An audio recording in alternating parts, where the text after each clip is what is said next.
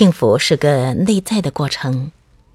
我们常常于外在寻找改变，以为这会影响我们的幸福感。实际上，这与研究发现的结果正好相反。第四章我们会谈到，作为更幸福的人，会对我们的健康、人际、财务、事业以及其他各个层面有正面的影响。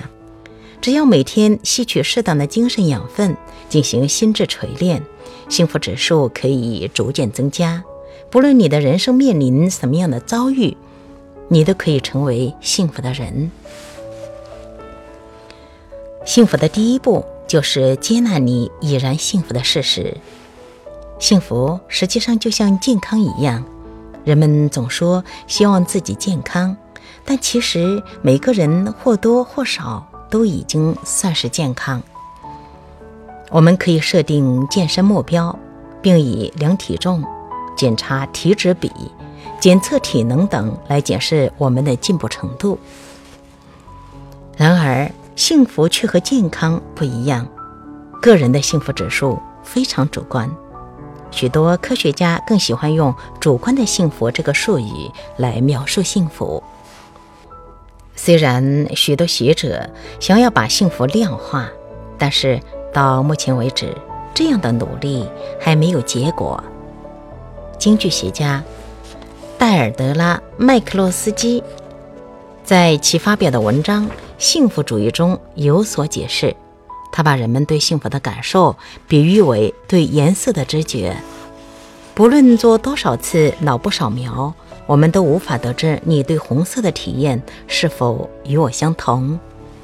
同理，一个人对幸福的感受永远不会和另一个人的感受相同。幸福指数非但主观，而且也并非和每个人的人生经验。密切关联。对我来说，写作本书的前一年非常艰难。除了母亲去世，我还接二连三地遭逢其他重大的挑战和挫败。即使有这些事发生，有一天晚上，我准备上床就寝时，突然觉察到那一整天我感觉很幸福。我不禁问自己。如果在由一到十的指数上，我能有多幸福？我觉得应该有八点五。于是我拿起一支可以在玻璃上写字的彩笔，在浴室的镜子上写下幸福指数八点五，并且标注了日期。第二天一早，我看到镜子上昨天留下的数字，决心不论发生什么事。都要尽我所能，在这一天保持同样的愉悦心情。当天晚上，我真心觉得自己再度达到了八点五的幸福指数，并在镜子上留下了这个记录。我一连两周都重复同样的试验，发现即使人生变化莫测、充满挑战，我依旧每天能够维持八至十分的幸福指数。从中，我发现林肯所说的真理：人就像他们所决心的那般幸福。尚未进入本书之前，请先想想你觉得自己有多幸福，然后下定决心。是的，在应本书所学的内容之后，下定你自己要幸福到何种程度的决心。把你选择的幸福指数当做你必然要实现的愿望，只要提升了自己的幸福指数，就能有许多时间让你减肥、戒烟，找到真心相爱的人。马太福音曾言：“你们要先求他的国和他的义，这些东西都要加给你们了。”不论各位的理解如何，你们都明白，所谓上帝的国，也就是天堂，必然是由幸福主宰之地。在路加福音中，耶稣告诉我们，这个幸福之地究竟在哪里？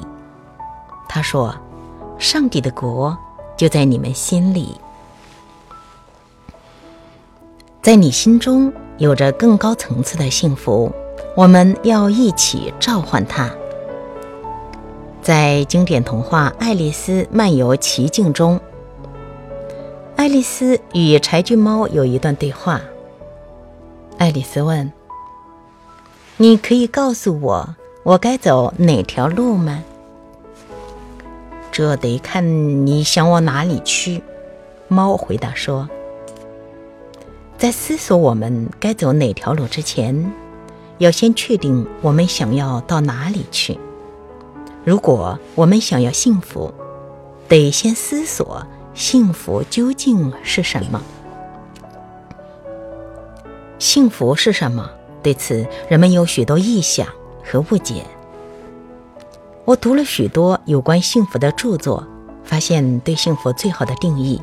是今日心理学上的一篇文章给出的。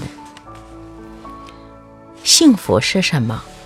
最实用的定义，也是神经学家、精神病专家、行为经济学家、积极心理学家以及佛教僧侣所共同认定的定义，比较像满足或满意，而非欢天喜地这样的感受。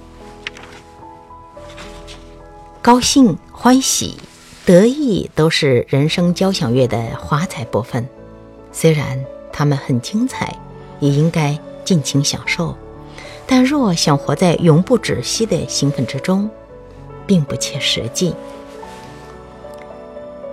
幸福是一种遍布在生命之中满足和幸福的感受，而喜悦则像五光十色的烟火，迅速的爆炸。然后很快的消失。作家塞林格非常清楚的说明了幸福和喜悦之间的不同。他曾写道：“幸福和喜悦之间最奇特的差异就在于，幸福是固体，而喜悦是液体。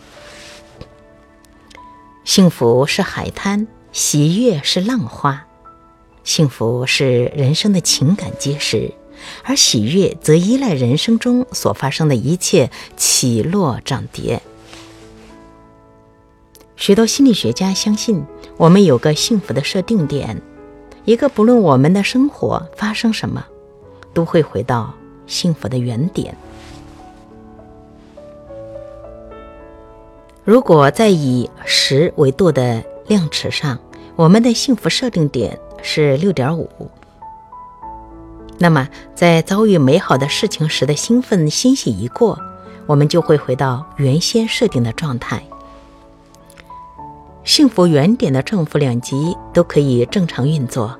有些研究人员发现，在创伤事件发生后，大多数人的幸福指数会大幅下降，然后一段时间后会恢复到原本的水平。本书的目的是协助你提升幸福指数，让你面对人生的高低起伏，能够维持最理想的幸福状态。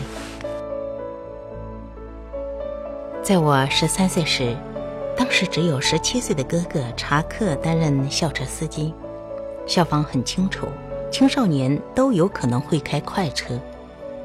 为了要保障乘车学生的安全。校方在每一辆校车的引擎上都加装了调速器，这个装置限定了校车的最高时速。虽然校车可以开到时速一百一十二公里以上，调速器却限速七十二公里。因此，不论你想开多快，校车的时速都不会超过七十二公里。这就像你的幸福指数，在人生平顺之时，会维持一个对你来说相对恒定的水平。校车上险坡时，本身的重量和倾斜的程度，往往连时速七十二公里都无法达到。在人生遭逢困境时，你的幸福指数可能远低于你的设定点。不过，幸好校车不会永远都在上坡，人生也不会永远都有艰难险阻。一旦校车攀上坡顶，开始往下行驶，重力就会使它加速到超过时速七十二公里，说不定会更快。